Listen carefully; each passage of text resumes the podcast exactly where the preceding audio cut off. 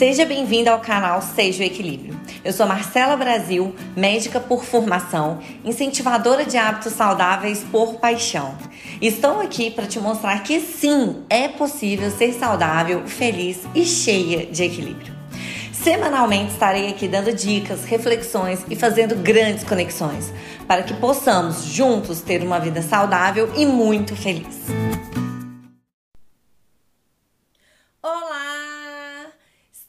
Volta com mais um episódio do nosso podcast. Primeiro, queria agradecer a todos vocês que compartilharam essa ideia e estão vivendo isso comigo. Mas vamos lá, vamos seguir? Hoje eu quero trazer para vocês um tema muito legal. Quem aí do outro lado nunca usou a frase: Nossa, mas eu amo comer. Comer é bom demais, né? É, Realmente concordo, comer é bom demais. Ai, que delícia que é comer, gente. Isso aí é uma frase assim que não tem jeito de questionar. Tem coisas da vida que a gente simplesmente gosta. E a gente gosta muito. E por que que comer gera tanto prazer? Por que, que comer é tão bom e por que, que as pessoas usam tanto isso do ai, comer é muito bom para se justificar, para justificar às vezes não conseguir seguir uma vida mais saudável. Explicando mais sobre isso, o pesquisador David Linden, ele mostrou pra gente que o que, que gera o prazer. O prazer, ele libera a, a produção de dopamina, e essa dopamina, que é um neurotransmissor, ela faz uma enorme e gigantesca situação de bem-estar. Essas reações de bem-estar, por sua vez, alteram o nosso autocontrole. E por isso que faz com que a gente queira sempre mais, estejamos sempre pensando nisso, no próximo momento. Ah, eu vou comer, e aí eu tô ali pensando como que eu vou comer daqui a pouco, o que eu vou comer. Aquela coisa, tô no almoço pensando no jantar, não é? Ou então, quando você começa, por exemplo, a comer, cria um hábito de comer um chocolate depois do almoço, então você volta, você ficou um tempo sem comer pão, é, e aí você começa a comer no café da manhã e aí esse hábito volta e você tá sempre querendo. Existem algumas pessoas que até falam assim: nossa, Marcela, mas quando eu não como chocolate, por exemplo, eu sinto até mal-estar, tremor, me sinto mal. Por que, que isso acontece? Acontece justamente por essa questão da dopamina, que gera toda essa sensação de prazer e de bem-estar no nosso corpo. Uma pesquisa de uma das principais revistas médicas, a Nature, realizada em 2017, mostrou que o açúcar ele tem poder semelhante à cocaína no nosso organismo. E além disso, mostra que o prazer gerado pela comida é semelhante ao prazer gerado pelas drogas. Então você consegue entender que prazer é uma coisa muito imediata, é uma coisa química que acontece no seu cérebro e que faz com que você queira sempre mais, que você queira mais, mais e mais. E aí você coloca essa frase em você que ama comer, que não consegue ficar sem comer, e aí além de ter uma reação química, você começa um processo de autossabotagem que você não consegue deixar de comer algo porque você ama muito aquilo. Só que todas essas sensações de prazer, elas acontecem por um determinado período, por um determinado momento.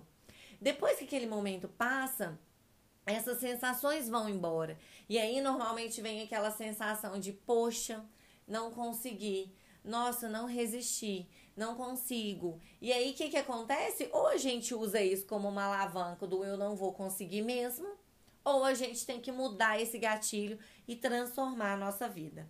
E aí, voltando lá no Eu Amo Comer, eu te convido a fazer uma reflexão. Quais são os seus principais e verdadeiros hobbies? O que, que, é aquilo que você faz que te gera muito prazer, que te gera uma sensação de bem-estar muito grande e que te faz querer fazer agora?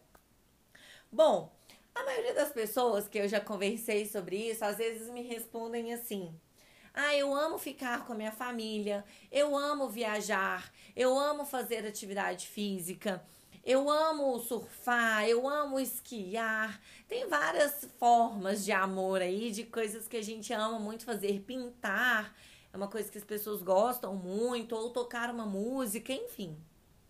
Quando a gente pega, vou pegar o exemplo aqui do eu amo viajar. Né? Quando a gente ama viajar, se eu pegar e parar para pensar assim, Marcela, que que você, como que você precisa fazer para você usar esse hobby agora, nesse momento? É, se alguém vira para mim e fala assim, Marcela, vamos para Paris? Nesse momento, eu não consigo ir.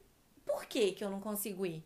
Porque eu tenho meu consultório com os meus pacientes, que eu preciso remanejá-los de uma forma que também fique boa, boa para eles. Porque a gente tem família, porque a gente precisa se planejar, porque eu preciso ter dinheiro para fazer isso. Então, a maioria dos nossos hobbies demandam uma programação, um planejamento, um dinheiro, tempo, envolvimento.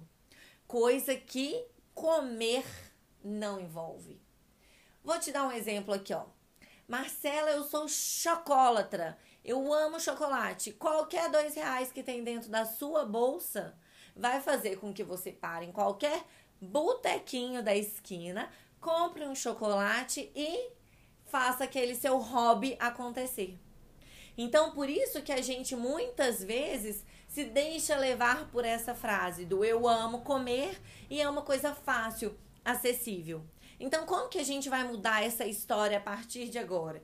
Vai descobrir novos hobbies e a gente vai se planejar para comida assim como a gente se planeja para viajar.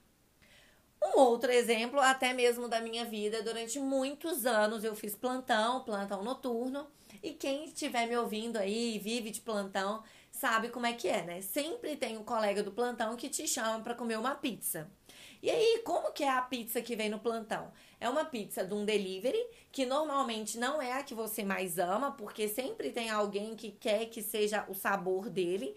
Nem sempre é na pizzaria que você mais gosta, e ela veio no delivery. Ou seja, ela veio meio remexida, tá meio fria e além de tudo isso, você vai comer ali no hospital, na, na copinha ou no seu local de trabalho, com um guardanapinho ali na, na mão, que normalmente é até um papel toalha. Não é muito mais gostoso você comer uma pizza com a sua família, num lugar que você gosta, com uma pessoa que você gosta, não necessariamente a sua família em si, escolhendo o sabor que você quer comer? Me fala se não é. Mesmo que você nunca tenha vivido uma experiência de plantão, não é muito mais interessante isso? Sabe aquela coisa de quando você fica muito tempo sem comer uma determinada comida e quando você come você fala, hum, que sabor especial. Ou então você come algo que você comia lá na sua infância e aquele sabor ali remete àquela memória e ele é até mais gostoso. E é isso que eu te convido a fazer depois desse episódio programar e planejar as suas refeições, os momentos que você vai fazer para você sair da rotina e fazer valer a pena. Porque aí isso vai ser uma exceção, isso não vai ser todos os dias, e aí você vai sentir muito mais prazer e aquela comida vai ter muito mais sabor.